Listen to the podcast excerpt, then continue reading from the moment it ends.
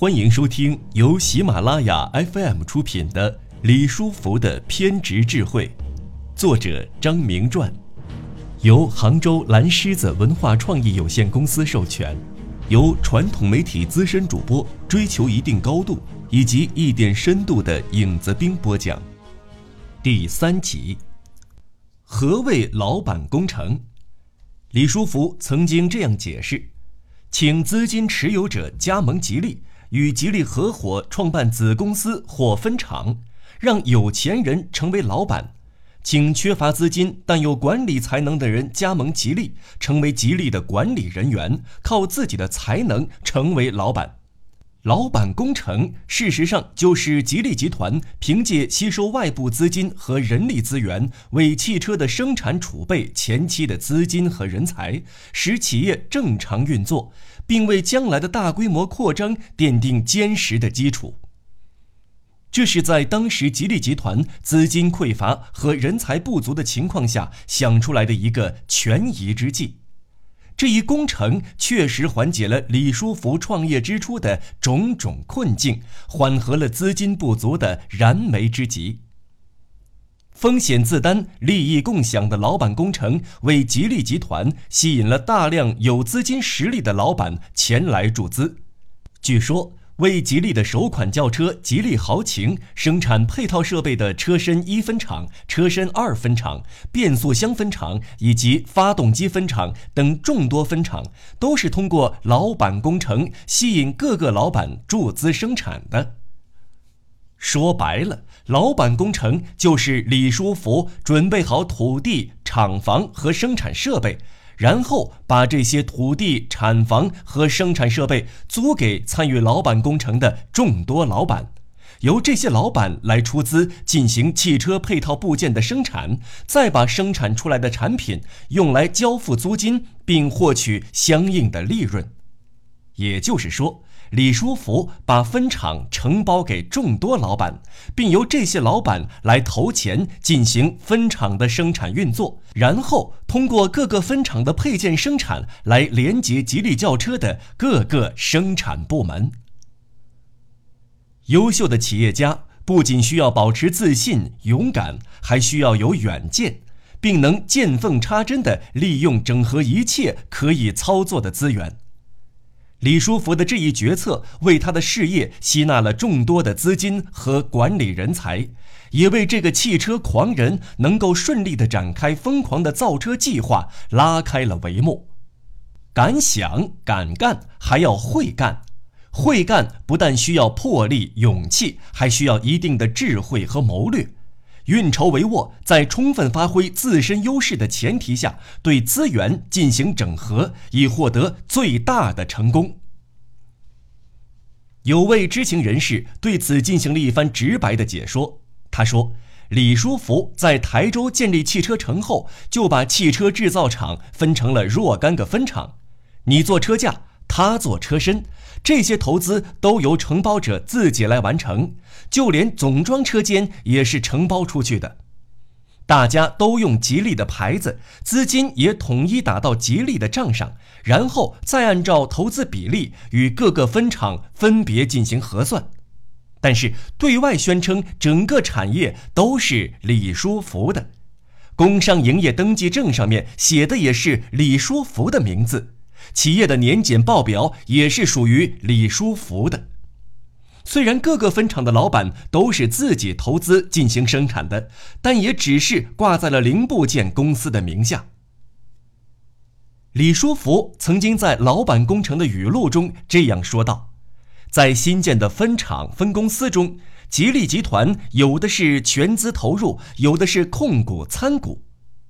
就这样。”吉利集团内部形成了各个老板之间、各个分厂和总厂之间复杂的股权关系，而对外，吉利集团则由李书福统一做代表。他能够通过巧妙的方式解决造车之初的种种困境，促使造车这一想法不再停留在想象的阶段。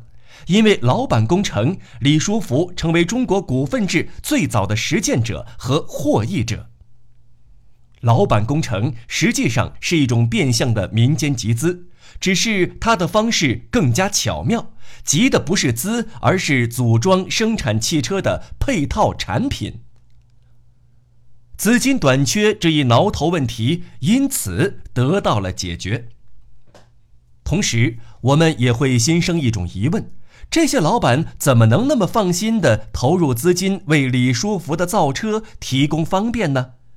这就在于李书福多年的商海生涯为自己树立了良好的商誉，以前的冰箱、建材和摩托车等生意切实地为那些老板们创造过收益。因此，当他把视线瞄准汽车这个行业的时候，尽管外界有很多的嘲讽与不解，这些浙江的老板却相信他的眼光，相信李书福能再次给他们带来丰厚的回报。于是，他们慷慨解囊，义无反顾地追随李书福的造车梦。而对于李书福来说，这一决策存在巨大风险。此举可谓釜底抽薪，成败两重天。如果赌赢了，皆大欢喜；如果赌输了，李书福这么多年在上海建立的商誉将荡然无存，从此翻身将变得异常艰难。对于商人，商誉有时候比利润更重要。李书福这种不计后果、敢于拿商誉去赌的行为，大有成败在此一举的气魄。也正因此，解决了造车资金短缺这一看似无法解决的难题，巧为了这无米之炊，给同样处于创业阶段而资金条件不具备的人提供了一些借鉴。您正在收听的是由喜马拉雅 FM 出品的李书福的偏执智慧。案例三：艰难的准生证。资金问题解决之后，横亘在李书福面前的一个更加艰巨的现实，就是关于汽车准生证的问题。如果没有一张生产许可牌照，吉利集团生产的汽车就无法投入市场。然而，当时的现实是国家禁止民营企业造车。在从经济此岸走向彼岸的过程中，中国的宏观调控政策一波三折，先于政策而行的是民营资本，往往承担着更大的政策风险。有时他们可以侥幸过关，以领跑者的姿态抢占先机；有时因为无视政策的存在而撞在了宏观调控的枪口上。在民营企业没有资格涉足的汽车行业，李书福又该如何为自己的造车梦获得准入资格呢？回忆取得准生证的过程时，他感慨道：“我们当初想要造汽车的话，不允许的。”但是我也向有关部门请求了，我说我们想要造车可不可以？他们说不可以。我就说我们搞研究可不可以？我担心搞研究也不可以，因为我不知道法律是怎么规定的，我没有学习过法律。他说搞研究可以，那好，我就开始研究。所以我们一帮人就开始研究了。研究了几年以后，我们认为这东西可以干，可以生产。所以就要想办法，怎样才能拿到一个生产的通行证？这样就走了一个比较曲折的道路，很艰难。要想获得准生证，当时有两条路可以走：一是向政府主管部门申报，请求批准或给吉利汽车试点生产的机会；另一个就是收购一些能够生产轿车的国有企业，从而获得牌照。但对于李书福来说，收购国有企业显然不太可能。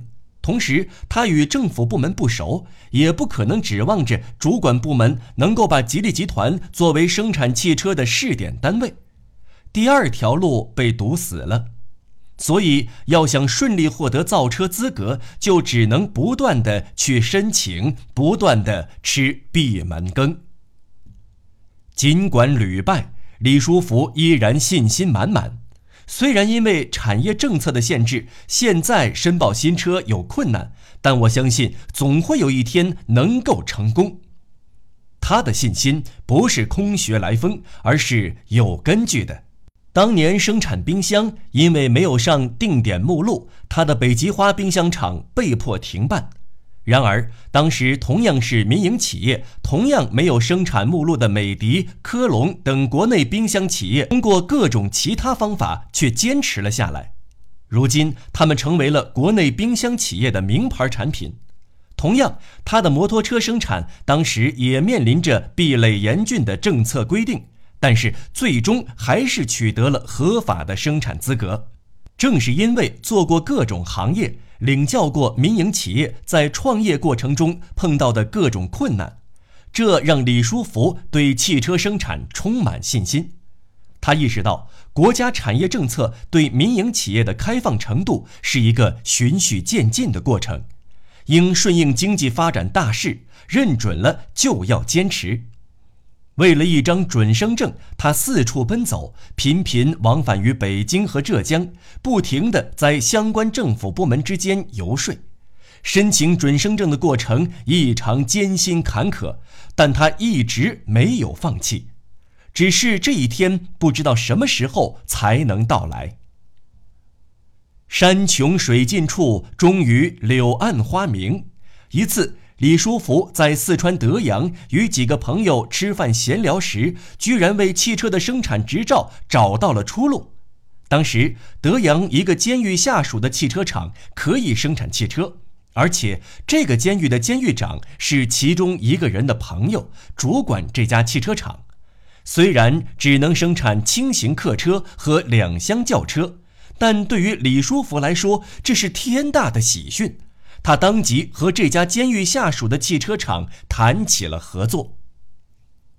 李书福对这个汽车厂入股百分之七十，为其取名“四川波音汽车制造有限公司”。就这样，李书福用客车生产许可证打起了生产轿车的擦边球。国家的政策壁垒森严，李书福不能硬闯红灯，但是先绕道而行，再伺机等待机会，这倒是另一种生存智慧。先投入战斗，然后再去想解决的办法。拿破仑的话的确有可行性，这也是李书福造车之旅的真实写照。敢于决策并承担风险，只要看到市场机会，就绝不放手。正因为如此，他才会在政策壁垒最难攻克的汽车行业里，让吉利汽车顺利降生并成长起来。从战争中学习战争，是民营企业与政策夹缝中生存的一个明智选择。然而，与这家汽车厂的合作并不愉快。李书福对此的评价是：这个汽车厂的唯一优点是人力比较便宜。但它的效率很低，而且进出很不方便，无法让客户观看汽车的生产过程。不管怎样，李书福总算为自己的汽车觅到了一件合法的外衣。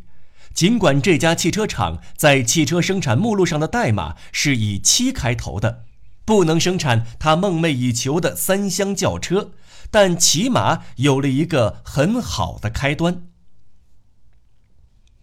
合作期间，监狱长不幸去世，李书福有心自己造汽车，于是走通一些关系，买下了四川波音汽车制造有限公司剩下百分之三十的股份。